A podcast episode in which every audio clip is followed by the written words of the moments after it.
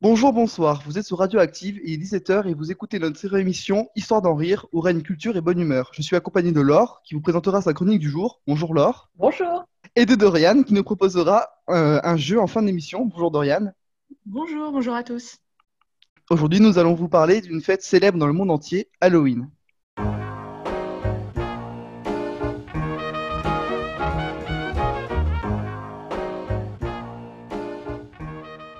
Je suis content car nous allons parler d'un sujet dans l'air du temps, les fêtes des morts à la Yankee, Halloween.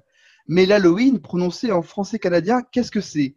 Ce serait l'héritière d'une fête celtique, Samhain, qui célébrerait la, célébrait la fin de l'année celte le 31 octobre. Tout y était, ou presque, les déguisements, même si je suis sûr qu'il n'aimerait pas qu'on appelle ça des déguisements, ou encore la relation entre le monde des morts et des vivants. Mais il existe de gros doutes sur l'influence de cette fête et son lien avec Halloween. Eh oui, parce que Halloween, c'est très compliqué. On est sûr de peu de choses, et on sait par exemple que la chrétienté et la fête de la Toussaint ont joué un rôle dans la construction de la fête telle qu'on la connaît, dans le rapport avec la célébration des morts par exemple, mais également dans les rapports de mendicité. On les retrouve dans quelques fêtes, souvent liées à des saints, qui viennent aussi parfois de traditions qui sont détachées de la chrétienté. Il en va de même pour les déguisements et les malices, qui ne sont pas exclusifs à une seule fête ou à un seul événement. Il semblerait plutôt être une combinaison de plusieurs croyances et célébrations. Le flou est également géographique, car si Halloween est quand même très ancré et influencé par les pays anglo-saxons, on retrouve des bases communes dans un peu toute l'Europe. C'est cependant en Irlande que l'on retrouve la légende de Jack O'Lantern, et là, on peut se rapprocher déjà un peu plus de ce que l'on connaît aujourd'hui, même s'ils creusaient leurs petites lanternes dans des navets. Elles deviendront des citrouilles après l'exode aux États-Unis de près de 2 millions d'Irlandais suite à la grande famine de 1845. Et à partir de là, tout s'accélère car les Américains vont adorer Halloween. Pendant tout le XXe siècle, la fête va se massifier jusqu'à en devenir une des plus iconiques du monde américain. Après avoir quitté les rivages de l'Europe, voilà que Halloween revient en force, notamment dans les années 1990 en France. Et c'est là que le bas blesse, car ce retour se fait sur un Halloween américanisé, qui revient en Europe modifié et surtout par des moyens euh, assez liés à des opérations de marketing qui ne passent pas très bien. Surtout que sur le territoire, il existe encore des fêtes qui s'en rapprochent, comme par exemple la Saint-André, qui est célébrée en Roumanie, en Écosse et en Corse. Et c'est marrant parce que je suis corse et la Saint-André, je la connais. C'est une sorte d'Halloween du pauvre où on se met du charbon sur le visage et où on demande aux villageois des biscuits secs en les menaçant d'avoir des petits cocus s'ils ne nous en donnent pas. Beaucoup moins américain et beaucoup moins sexy donc. Halloween pose problème et elle rencontre de vives critiques, notamment dans l'Hexagone. Elle est l'archétype même de la fête américaine, même si ses, origines sont européennes. Elle gagne cependant du terrain et se fait de plus en plus, même en France. Les nouvelles générations n'ont pas vu l'arrivée d'Halloween et ont pleinement intégré cette bamboche à l'aide de sa forte présence dans la culture populaire. Elle n'apparaît que comme une fête sympa où on se déguise et on va chercher des friandises. Mais alors, fait-on Halloween pour la tradition ou pour se gaver de bonbons? Je n'ai pas la réponse. Peut-être que Laure l'aura. Alors Laure, que penses-tu d'Halloween? Ah, Halloween. Ah oui. Halloween, bah, cette fête où bah, tous les enfants se déguisent et mangent des bonbons. Bah ouais, on peut voir que c'est finalement un grand moment où les dentistes apprécient finalement leurs bénéfices et où les parents pleurent devant leur compte. C'est aussi un moment où on commence à se les peler et où on en a marre de devoir ouvrir notre porte toutes les demi-heures pour, les mini-raquetteurs qui viennent en masse et qui nous font perdre un degré dans nos maisons. Tout ça parce que papa et maman veulent un temps soit peu économiser pendant quelques mois le budget sucrerie. Mais franchement, euh, entre le budget sucrerie et puis euh, le rendez-vous chez le dentiste après Halloween, bah, je me demande lequel est pire, hein, lequel est le plus cher en soi. Oui, parce qu'il se trouve que bah, la consommation de sucre chez l'enfant, bah, elle est très préoccupante, selon l'Agence nationale de sécurité sanitaire de l'alimentation, qui nous avait d'ailleurs annoncé en juin 2019, mais euh, bah pas trouvé, euh, pas trouvé de, de, choses plus récentes, je suis désolée. Mais bon, il semblerait que 3 enfants sur 4 mangent trop de sucre, ce qui représente 75% des 4 à 7 ans et 60% des 8 à 12 ans ça doit faire quand même un paquet de fric gagné dans les grandes surfaces. Finalement, nos petits monstres sont rentables. Bon, euh, ok, pas pour les parents, ouais, on est d'accord. Mais bon, les marchés du sucre en soi les apprécient fortement. Et d'ailleurs, en parlant de sucreries et bah, aussi d'Halloween, bah, nous avons prévu bah, une petite surprise pour nos, pour nos auditeurs. Ce serait un joli cadeau euh, avec justement des costumes complets, de qualité, où euh, il y a aussi... euh, Qu'est-ce qu'il y avait d'autre à gagner déjà? Je ne me souviens plus. Hum, des costumes complets, certes, mais des abonnements, il me semble. Non? Oh. Il me semble, quelques abonnements.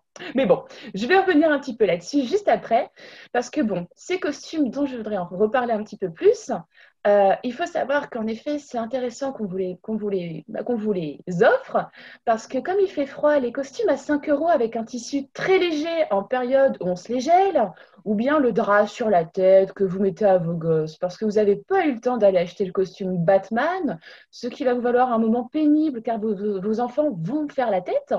Bref, tout ça, on vous l'épargne, Euh, mais aussi du coup avec un- des petits abonnements. Netflix, Amazon Prime, Disney ⁇ à votre choix à gagner pendant un an pour toute la famille. Et oui, parce qu'avec ce couvre-feu qu'on a eu, et puis bah, à 21h, il faut bien s'occuper, car on ne sait encore combien de temps cette histoire va durer. Spécial Covid, les gars. D'ailleurs, les enfants, en allant en merde, euh, pardon, en allant chercher euh, chez les voisins des bonbons, n'oubliez pas les gestes barrières et de porter de jolis masques qui sont en accord avec votre costume que nous vous offrons dans le package spécial Halloween. Bon, ma petite Doriane, ma chère Doriane, comment nos auditeurs vont pouvoir gagner ces magnifiques cadeaux? Eh bien, avec notre jeu quotidien, ma chère Laure, c'est parti pour le flashback.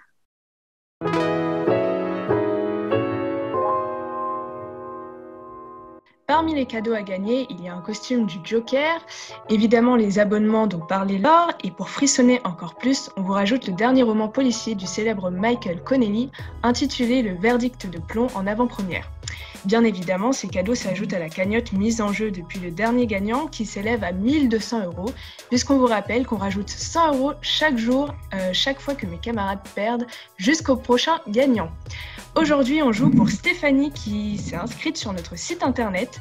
Stéphanie, 26 ans, est étudiante en art qui habite à Toulon dans le Var. Je rappelle les règles du flashback. Laure et Karl, vous avez un temps imparti de 5 minutes chrono pour deviner le plus rapidement possible, chacun votre tour, tous les mots en rapport avec le thème d'aujourd'hui, la peur. Les réponses suivent l'ordre alphabétique. Le premier mot commence par A, le deuxième par B, puis C, D, etc. Comme le jeu du petit bac. Vous devinez chaque mot à partir des définitions que je vais vous donner. Comme d'habitude, j'arrêterai le chrono de temps en temps pour revenir rapidement sur l'histoire de certains mots. Et si vous ne savez pas, vous passez. Si aucun de vous euh, ne trouve un mot, je, ré- je révèle la réponse. Mais euh, dans ce cas, vous perdez une seconde sur le chrono. Euh, Est-ce que tout est clair? Euh, oui, oui, oui, oui, tout, tout est clair, mais encore une fois, euh, je pense que je vais pas être d'une grande utilité. Hein. euh, Je suis pas la grosse tête dans ce truc-là à chaque fois. hein. Moi non plus, rassure-toi. Ah, C'est parti. Le sort de Stéphanie est entre vos mains. Car on commence avec vous. Est-ce que vous êtes prêts? Plus ou moins, oui. C'est parti, Laure, pour euh, le chrono. Allons-y. Alors, Karl, en A, c'est une célèbre poupée qui donne son nom à une série de trois films américains sortis au cinéma entre 2014 et 2019. Annabelle.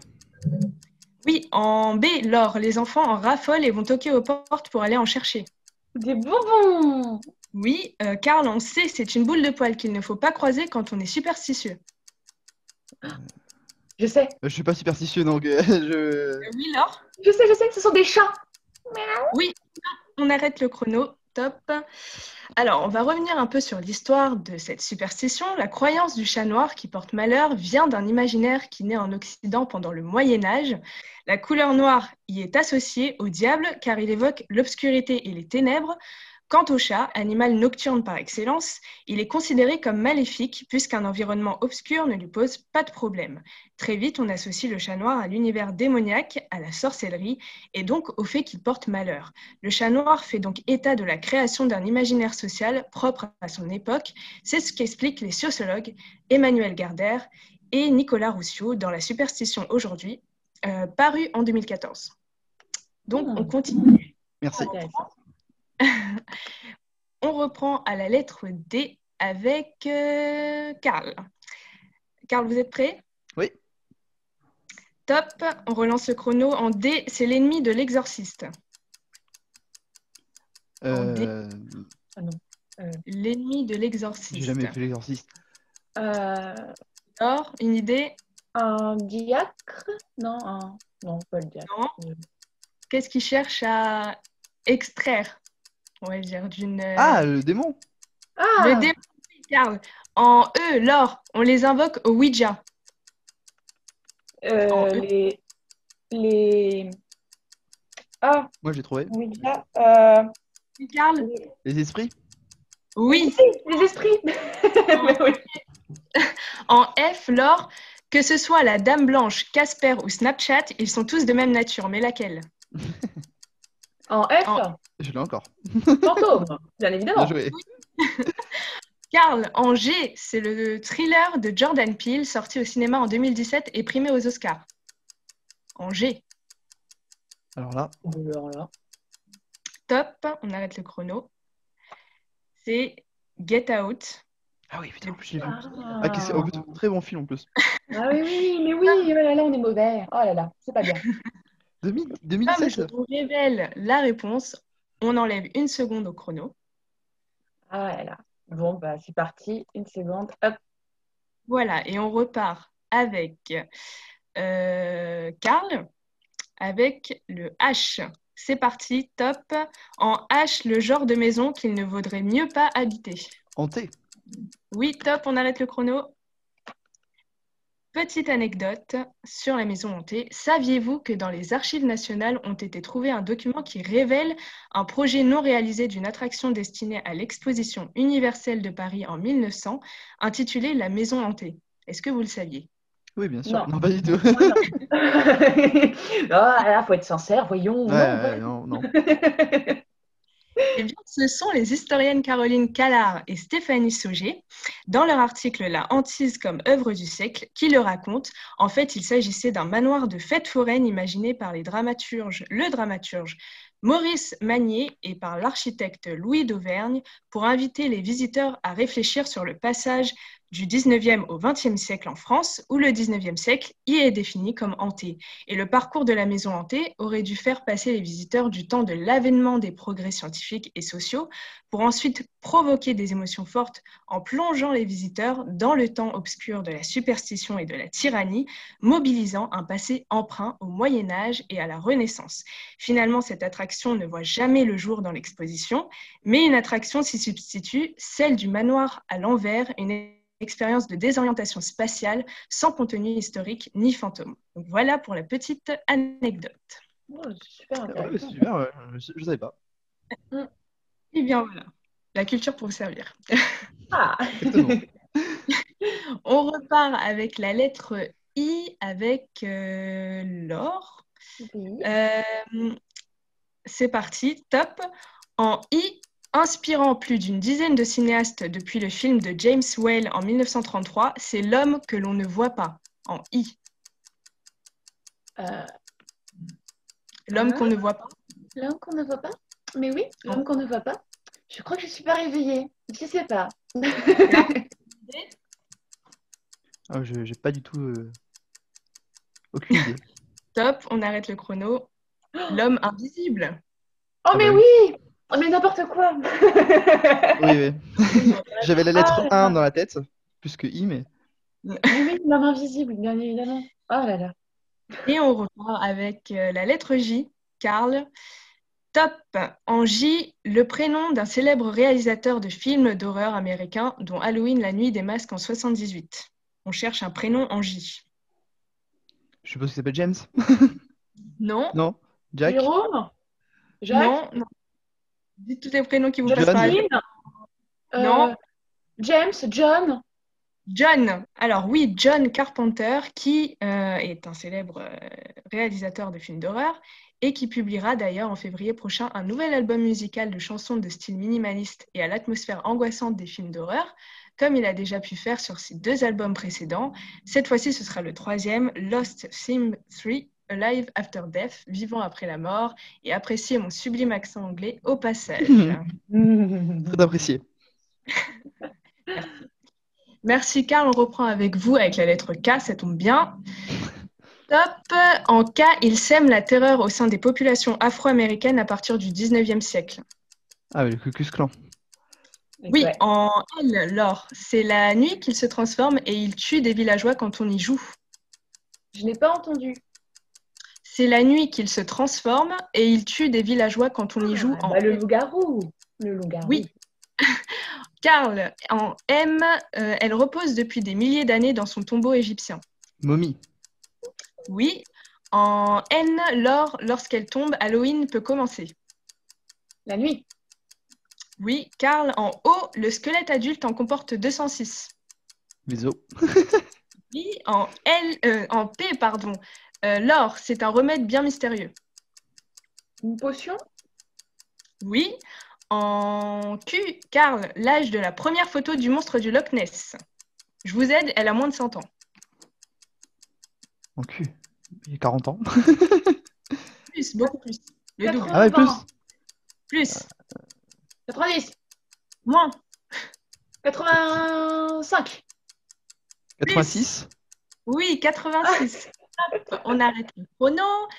Alors, pour la petite explication, effectivement, c'était le 21 avril 1934 que cette photo réalisée par Robert Kenneth Wilson a été publiée dans le quotidien britannique Daily Mail. L'auteur de la photo révèle plus tard que c'était en réalité une photo truquée et malgré cela, le mythe du gigantesque serpent de mer a continué à alimenter l'imaginaire collectif et ce jusqu'aujourd'hui. On repart euh, avec la lettre R. Euh, c'était autour de, je crois, euh, Laure, c'est ça? Euh, bah oui.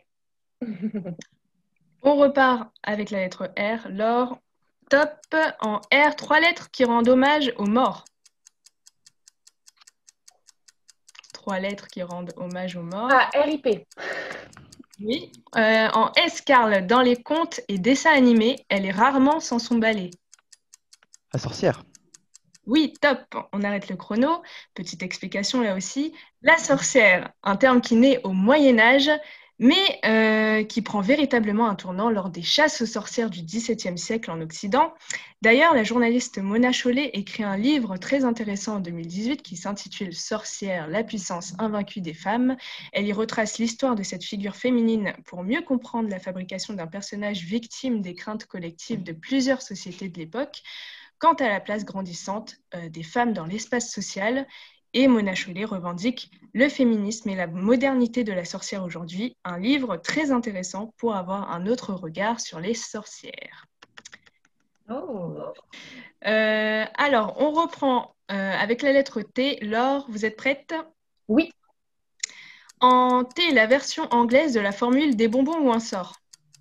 Euh, t'es- Des TT, je sais qu'il y a TT dedans, mais moi, mon anglais, euh, non, je sais plus. Carl, une idée? Ah, je vous la pour la prononciation, ça va être terrible, mais. Euh, euh, C'est vous. Non. Trick or Treat, c'est ça? Voilà. C'est un truc comme Oui, ça. exactement. En U, euh, Karl, une sorcière des mers qui apparaît dans un conte de Hans Andersen adapté par Disney. En U, Euh, Ur- une Ursula, non. Je sais, je sais. Oui, Ursula Ursula, bonne réponse. En V, Laure, le plus célèbre d'entre eux vient de Transylvanie. Ah, vampire. euh, Oui. Dracula. Oui, c'était des vampires en V. Val de. Euh, en W, Karl, le dispositif d'ordinateur utilisé pour filmer une grande partie du film d'horreur Unfriended en 2015.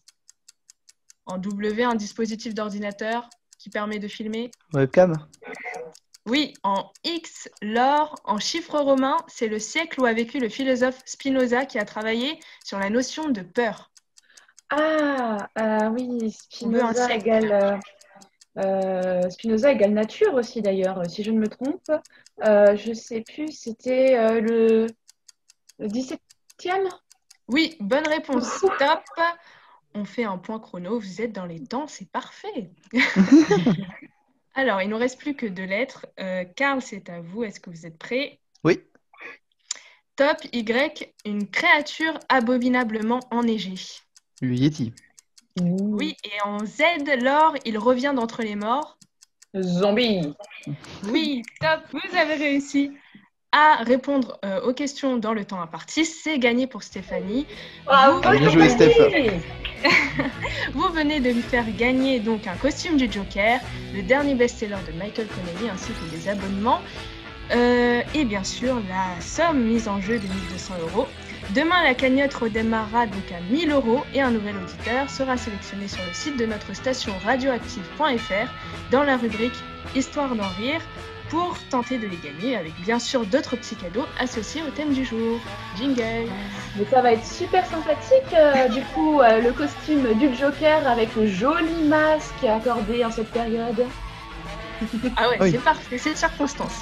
Exactement. Ah oui, on peut pas faire mieux. hein. Bah, merci beaucoup, hein, euh, Dorian et Laure. Euh, merci à vous aussi d'avoir écouté notre émission. Euh, nous nous retrouvons donc demain à la même heure, euh, au même endroit.